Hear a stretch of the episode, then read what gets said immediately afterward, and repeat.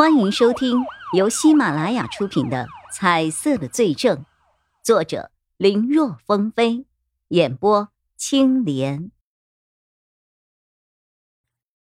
此时，钟离言脸上的表情依旧冷漠，但看到他从背着的小挎包里取出东西的时候，叶一辉先是诧异，随后却是微微一笑。东西不多。就三样：一小瓶的酒精，一小瓶的云南白药，还有几枚创可贴。伤口并不算严重，但是他不想拒绝钟离眼的好意，道了声谢，然后接了过来。还是我来吧，你一个人不好擦，我来帮你，把你的袖子撸起来就可以了。呃，哦哦，嗯，麻烦你了啊。看着钟离也专注的给自己擦拭伤口，叶以辉发现，这个人其实远没有表现出来的那么冰冷啊。时间一晃就过去了两天，距离钟立国给的时间只剩下一天了。午后时分，叶以辉快速的穿梭在了一个个的店铺之中。按照这个节奏，明天下班之前，他和钟离言所负责的区域应该能够被筛查一遍。可就如同他所担心的那样，到目前为止，他们第八组都没有任何的发现。虽然一开始已经想到了可能是这样的结果，但真的发生的时候，却让人有些丧气。哎呀！希望之后剩下的几个小时里能有什么发现吧。他自我安慰着。调查完这一家店铺出来时，无意间看到了街对面的钟离眼，他正朝一处设立在街边的献血站走了过去，看那样子是想去献血。哎呦，看来真的是人不可貌相啊！他也没有看起来的那么冰。叶，一辉正想着，他的目光却忽然被一个人给吸引了过去。献血车旁边的一处舞台上，有个中年人正在演说，说的是什么？叶一辉没有听进去，他此刻脑中只有一个反应：颜色。那个人。他有颜色。叶一辉先是一喜，他以为自己的眼睛终于恢复正常了，可仔细一看，又不是这么回事，而是跟几天前他在处理那起高空抛物时，从当事人徐洪成身上看到的情况一样，并不是他眼中的整个世界都恢复了色泽，只是有那么一个人拥有颜色。这个情况，叶一辉先是有些失望，但随即心又猛然的加速跳动。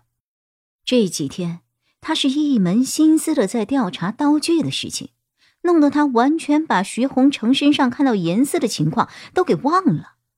今天又一次的出现了，让他不仅想起了那天他心中曾经冒出了一个念头。徐洪成身上的颜色和他当时负责处理警情之间，是不是有什么关联呢？正常想来，这二者之间能有什么关系？他就是让人给拍了一板砖，然后弄出了一个轻微脑震荡罢了。可要说是没有，又为何其他谁都没有颜色，唯独扔了水果刀的徐洪成，在他的眼中却拥有颜色呢？巧。和，又或是看着街对面在舞台上进行演讲的人，叶一辉的眼中闪过了几抹异色。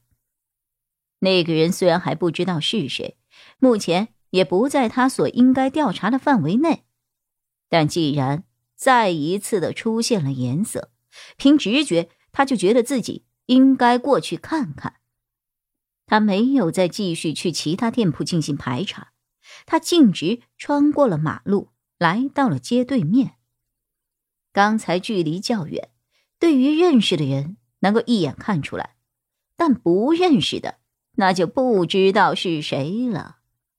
此刻走近了，叶一辉这才看清楚了，那个人的个子不高，但看起来健壮有力。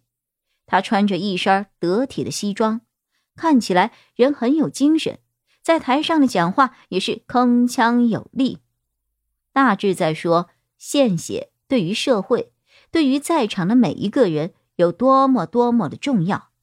说他年轻的时候曾经住过院，当时医院的血库紧张，他因为没有能够匹配的血包，差一点就要死了。好在医院的几名护士赶紧献血，才挽救了他的一条性命。支持献血这事情，以前他是有心帮忙，但是没钱。没能力，只能够默默的藏在心里。如今也算是小有所成，那就要回报社会了。这个人我好像在哪里见过呀？叶以辉看了几眼后，发现这个人有几分眼熟。想了想，回忆起来了，是前几天他早上坐公交车来市局报道的时候，曾在新闻上。见过的，而且在路过一个献血处，也看到过这个人在台上进行宣传。这个人就是 A 市快递业的龙头老大，闪达快递的董事长毕盖。不对呀，认出了是谁，叶一辉的心中产生了疑惑。记得那天，不管是在电视新闻上，还是在。路边的街上，他看到这个人的时候，对方完全没有颜色呀，怎么今天再遇见，就突然有颜色了呢？带着疑惑，叶一辉想着他对此人有了些许了解，看能不能找出什么关联来。如果有，那这绝对是一个重大发现。要知道，一件刑事案件的侦破，大多数的时间。